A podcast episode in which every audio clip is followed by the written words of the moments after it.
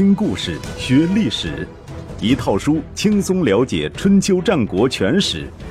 有声书《春秋战国真有趣》，作者龙震，主播刘东，制作中广影音，由独克熊猫君官方出品。第一百一十五集，要会办事儿，也要会说。前面说到。公元前五五五年，公子嘉为了独揽大权，趁着公孙趸领兵出征时引狼入室，将楚国人招到郑国，既害得郑国生灵涂炭，也害得楚国人被冻死成千上万，无功而返。这件事儿使得公子嘉在郑国的威望一落千丈，成为千夫所指的对象。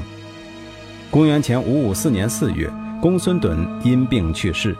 郑国人将讣告发到了晋国，按照周礼，诸侯国的卿大夫去世，讣告对外只发给相应级别的卿大夫。但是士盖收到讣告后，想起了公孙趸为晋国所做的一切，感念之余，又将这事儿对晋平公做了汇报。晋平公不知哪根神经触动，居然亲自提笔给周灵王写了一封信，请求王室关注公孙趸的丧事。周灵王乐得做个顺水人情，大笔一挥，便批示赐给公孙趸大路车一辆。所谓大路，一说是天子诸侯祭天时用的车，一说是天子赏赐之车的总称。总之极其珍贵。公孙趸以诸侯之卿的身份获得大路车送葬，可以说是艺术，引起了天下的轰动。而这正是世盖所希望达到的目的。这位德高望重之人的去世，成为了人们发泄不满、声讨不义之人的契机。公元前五五四年的新郑城中，一股怀念公孙趸、批判公子嘉的暗流涌动着，终于在公孙趸的葬礼之后爆发出来。关于公子嘉的几大罪行被人们广为传播，其一。公元前五六三年的魏止之乱，魏止、司臣侯进、独女妇子师仆派刺客杀死了公子非、公子发和公孙哲等重臣。公子嘉事先知道情况，却没有揭发，坐视同僚被害。其二，魏止之乱后，公子嘉当权，独断专行，要求人们写盟书效忠于他。后来因为子产的劝阻，才作罢。其三。公元前五五五年，引狼入室，新郑城中群情激愤，公子嘉也意识到危险临近，提高了戒备等级，每次出门都由家臣带着足兵护卫，但这样做并没有使他更安全。公元前五五四年秋天，公孙舍之和公孙夏突然发难，带领新郑的居民起来造公子嘉的反，将他杀死，并瓜分了他的家室。公子嘉是郑穆公的儿子。当年郑穆公有两个宠妾，一个叫宋子，一个叫归归。宋子生了公子嘉和子然，归归生了公子至。宋子和归归情同姐妹，公子嘉兄弟和公子至也情同手足，好的就像一家人。子然和公子至死得早，但他们的后人子格和子良都是公子嘉如父。所以，在这次政变中受到牵连，被迫逃到了楚国。子格后来还当上了楚国的右尹，被称为郑丹或者然丹，在楚灵王年代受到重用。当然，这是后话，在此不提。公子嘉死后，郑国的政局重新洗牌，公孙舍之成为郑国的当国，也就是首席重臣。公孙夏执政，而子产也跻身于卿的行列，担任了少正。少正是官名，相当于亚卿，在郑国重卿中排名第四。子产的长相十分奇特，据野史记载，子产日角，也就是额骨隆起，形成一个小太阳，和后世的包公有的一拼。虽然在民间传说中，他的知名度不如包公。但是在史学界和思想界，他的地位极其崇高，远非包公所能及。孟子中就记载了这样一个故事：有人送了一条鱼给子产，子产让仆人把它放养到池塘里。仆人偷偷把鱼煮来吃了，回去报告说，刚放下它的时候还半死不活的，不一会儿就摇着尾巴游开了，再后来就不见了。子产听了很高兴，连连说：“得其所在，得其所在。”也就是说，去他该去的地方了，去他该去的地方了。仆人出来后就对别人说：“谁说子产聪明？我明明把鱼吃到肚子里了，他还在说去他该去的地方了。”子产究竟知不知道仆人已经把鱼吃掉了？孟子的回答高深莫测。一位君子，你可以用合乎道理的事欺骗他，却难以用没有道理的事蒙骗他。这句话在历史上有很多解释，最普遍的理解是。君子宅心仁厚，上当受骗是难免的事儿。但是君子的判断力不会背离常识，用那些荒诞不经的事情蒙骗君子也是不可能的。按照这种理解，鱼是被放到池塘里，还是被吃到仆人的肚子里，子产并不在意。人人都难免有自己的小算盘，得饶人处且饶人。就好比你在街上遇到乞丐。他有可能是真的需要帮助，也有可能是来骗人的，但你没有必要寻根问底之后才扔给他一个钢镚。从这个故事来看，子产是个漫不经心的老好人，信奉的是难得糊涂的人生哲学。但是别以为老好人就好欺负，老好人发起火来，简直就是雷霆之怒。公元前五五一年夏天。晋国派了一位使者到新郑，命令郑简公前往新田朝觐。子产以少正的身份接待晋国使者，劈头盖脸地发了一通牢骚：“我们郑国靠近晋国，你们好比草木，我们不过是草木散发出来的气味，哪里敢对你们有二心？只要你们发布命令，我们就参加会盟或者前来朝觐。”没有朝觐的时候，我们没有一年不派人前来拜访，没有一件大事不跟从。但是贵国的政令没有一个标准，搞得各国都很困乏，意外的事情屡屡发生，以至于我们没有一天不提高警惕，太累了。晋国使者没想到子产会来这么一套，半天都没反应过来。子产这通牢骚。实际上是冲着晋国的中军元帅士盖来的。据《左传》记载，自公元前五五四年士盖上台主政以来，晋国的外交政策变得比以往更严苛，给各同盟国下达的朝贡指标一年高过一年，动辄命令诸侯前往新田朝觐，或者发动诸侯出兵打仗，诸侯不堪重负，怨声载道。士盖因此也获得了一个。老饕的美称，而在晋国国内，士盖的口碑也不太好。据《国语》记载，士盖曾经与合一的大夫争夺田产，长期相持不下。士盖还打算利用自己手中的权力，动用军队压服对方。这件事闹得沸沸扬扬，晋国的大夫们有的保持中立态度，有的表示愿意去攻打合意。可更多的则是委婉地表示反对，最后还是世盖的家臣资实苦口婆心地说服了他，才没有弄出乱子来。最让人耿耿于怀的是公元前五五零年的栾盈之乱，主要原因就是世盖心怀杂念，处事不公，有意打压栾氏家族。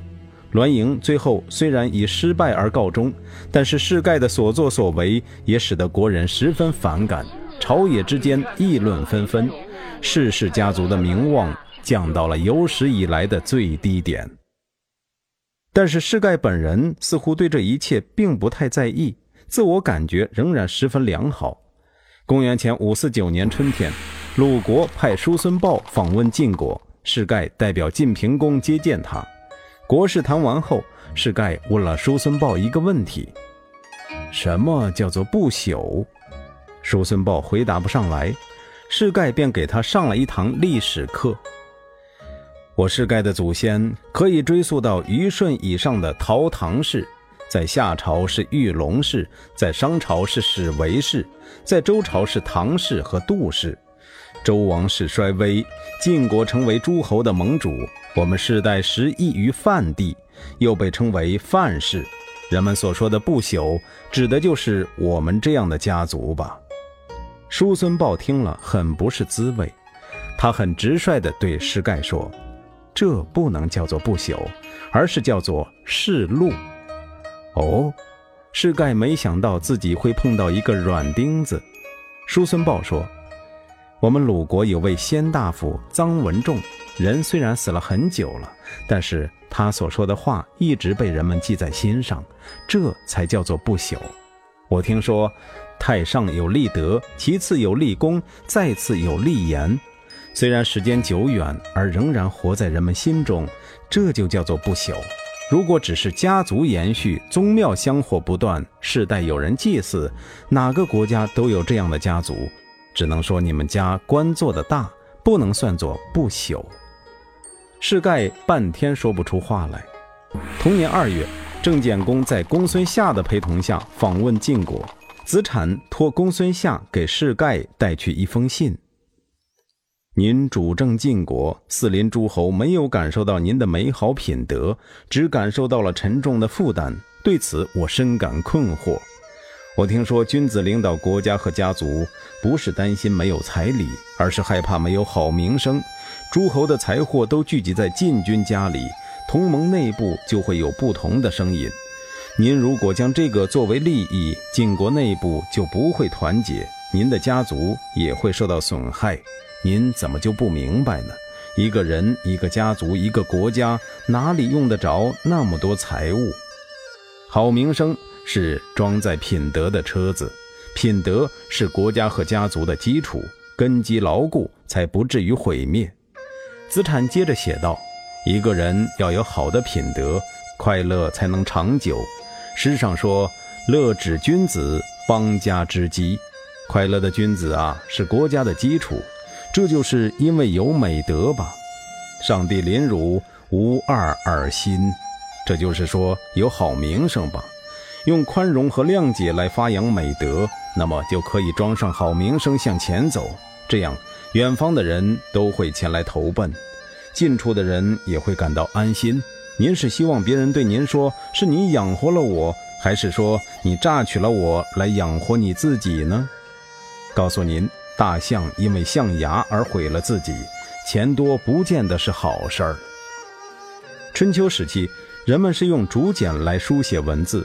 世盖读完这封信，不觉大汗淋漓。原因有二：第一，字太多，竹简太重；第二，子产骂得太狠了。良药苦口利于病，世盖出完这身汗，便将自己主政以来的点点滴滴梳理了一番，反思了一番，不觉幡然醒悟，有如大病初愈。不久之后，他就下达命令，宣布减少诸侯朝觐的次数。减轻各国朝贡的负担。郑简公此次访晋有两个目的，一方面是请求减轻朝贡的负担，另一方面是希望晋国批准郑国讨伐陈国。郑国之所以要对陈国用兵，是有原因的。公元前五五零年，楚康王为了支援齐庄公，亲率大军入侵郑国，陈国作为楚国的属国，也参与了这次行动。自从晋楚争霸以来，中原小国有如风中之烛，不是跟着晋国攻打楚国，就是跟着楚国攻打晋国。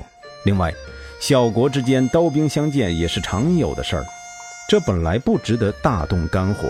只不过陈国人在郑国的所作所为有点过分，陈军所到之处，填埋水井、砍伐树木、烧毁房屋、毁坏农田，极尽破坏之能事，给郑国人造成了极大的伤害。郑简公希望报复陈国，但是打狗还得看主人。陈国虽好打，楚国可不好惹。一旦楚国插手进来，事情就搞大了。所以郑简公需要征得晋国的同意，才敢放手去干。换言之，打狗既得看狗主人，也得看自己的主人。但是晋国人在这件事情上的态度显得很暧昧，不支持，不反对，不表态。晋平公还派士盖跟郑简公会谈，要求郑国约束自己的行为，不要轻率的进攻陈国。过去的事情就让它过去吧，战端一开，劳民伤财，对大家都不利。您说这又是何苦呢？士盖苦口婆心的劝说，郑简公也不跟他争辩，而是突然朝着士盖行了一个叩拜之礼。士盖吓了一跳，连忙避开，表示不敢接受。晋国虽大，士盖始终只是一个卿，而郑简公是诸侯级的人物，二者不可平起平坐，更不能颠倒尊卑。由郑简公来向士盖行大礼，士盖完全被郑国君臣搞糊涂了。子产写信把他骂得狗血淋头，而郑简公却低三下四向他叩头，这唱的是哪出戏呀？当时公孙夏在一旁陪着郑简公，士盖连连用眼神暗示公孙夏，意思是你倒是说句话，这是怎么回事啊？公孙夏也朝着士盖行了个叩拜之礼，然后说：“陈国依仗楚国而侵害郑国，寡君因此请求向陈国问罪，岂敢不向您行大礼？”这句话意思很明白，咱们太也表了，头也磕了，不论晋国同不同意这件事儿，反正陈国是一定要打的。郑国人说到做到。公元前五四八年六月，郑国就派公孙舍之为大将，子产为副将，带领兵车七百乘讨伐陈国。郑军行动迅速，趁着陈国人不注意，夜袭陈国首都宛丘，轻而易举地进了城。陈哀公慌不择路，在大子偃师的保护下，逃到郊外的墓地里藏了起来。正好司马元乔驾着战车从墓地经过，两个人便大叫起来：“带上我们，带上我们！”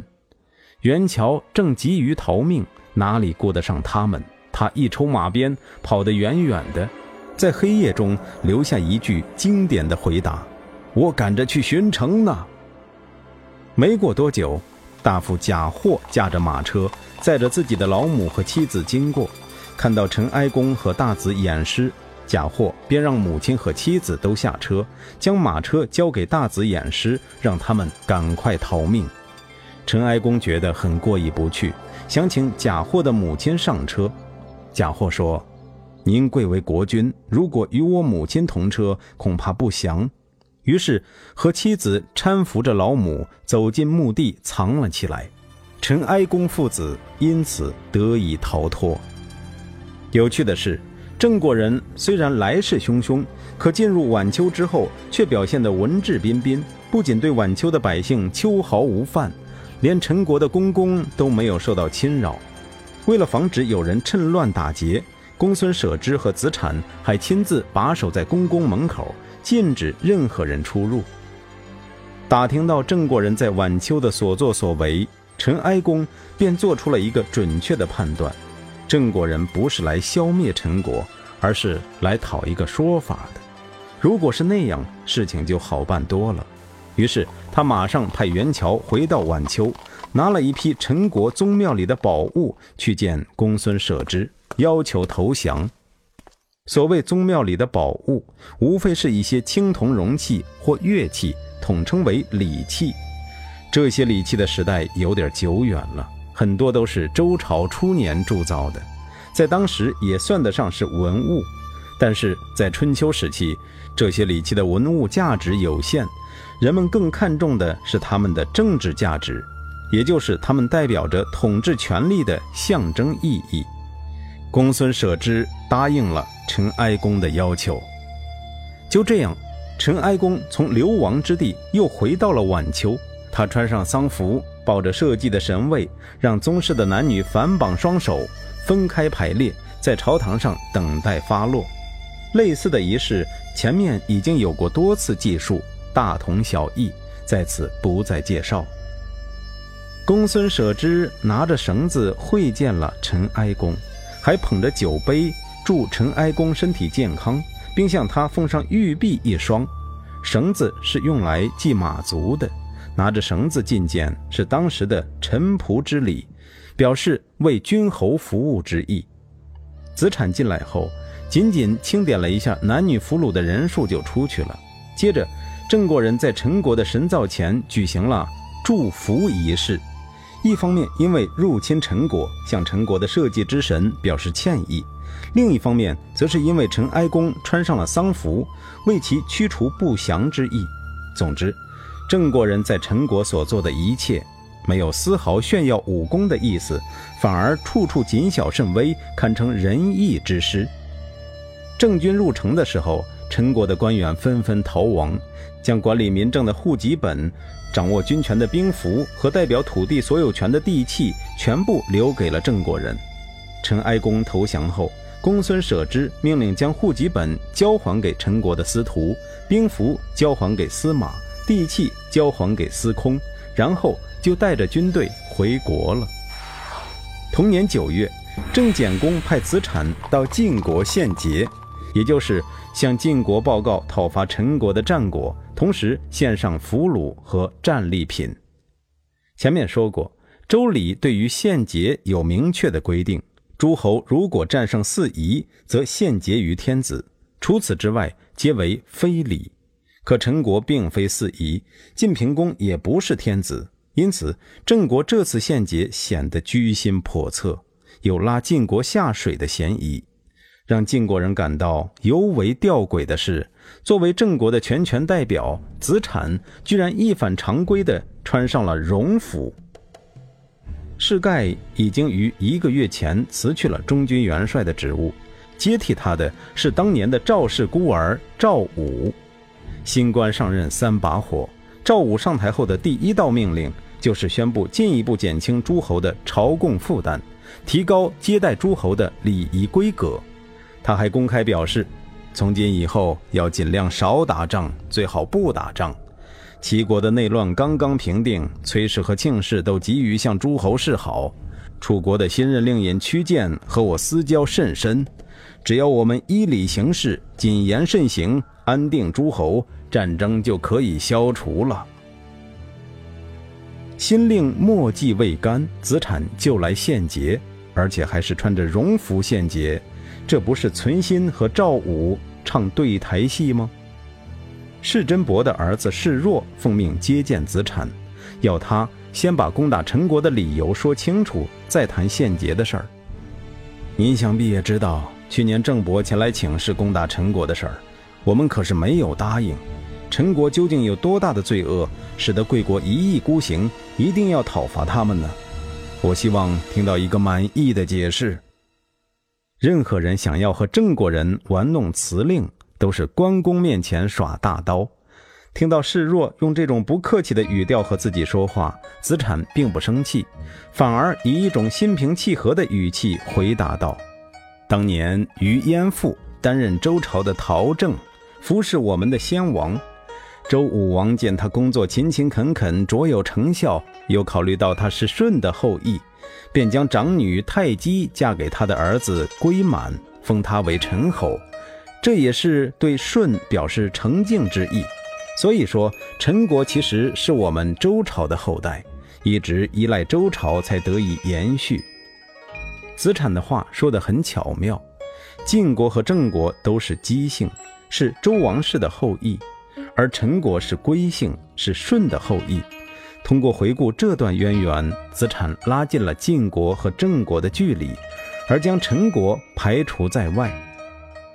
子产接着说：“陈桓公死后，陈国发生动乱，蔡国人想干涉陈国的内政，先君郑庄公拥立公子佗为君，却被蔡国人所杀。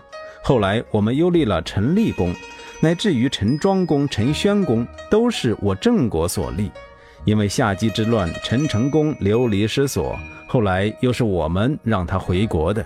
现在陈国忘记了周朝的大恩大德，无视于郑国给予的种种恩惠，抛弃我们这个自古以来的姻亲，而去亲附楚国，仗着楚国人多势众来侵略我国，所到之处。填埋水井、砍伐树木，极尽破坏之能事。我们很担心这样会给太姬带来耻辱。所幸上天已经厌恶陈国，启发了我们攻打陈国的意愿。而陈国现在也已知道自己的罪恶，甘愿接受惩罚，因此我们才敢于向贵国献捷呀。示弱说：“那你们攻打陈国也是以大欺小，不符合国际原则。”此言差矣。子产说：“先王的命令是，只要有罪过的地方，就要给予惩罚。这怎么能说是以大欺小呢？再说了，什么是大国？按照祖上的规定，天子地方千里，诸侯地方百里。”而现在的大国地方几千里，如果不是通过侵占小国，怎么能够大到这个地步呢？言下之意，晋国之所以成为大国，难道不是牺牲了无数小国才达到的吗？示弱脸一红，赶紧又换个话题。那您为什么穿戎服来觐见呢？我郑国的先君郑武公、郑庄公都曾担任天子的卿士。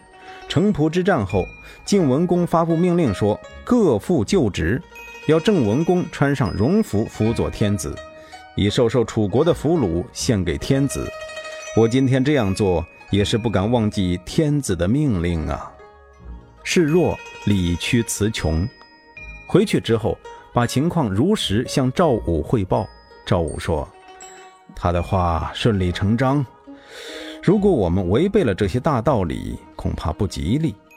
于是接受了郑国的献捷。孔夫子评论这件事儿说：“言以足志，文以足言。不善于辞令的话，有谁知道你在想什么呢？所以没有文采的人成不了大事。郑国讨伐陈国，如果不是因为子产的文辞，就不能算是功劳。说白了，做得好还要唱得好。”一味埋头苦干还不够。公元前五四七年春天，郑简公就入侵陈国一事论功行赏，赏赐给公孙舍之马车一辆、三命之符一套和城池八座；赐给子产马车一辆、再命之符一套和城池六座。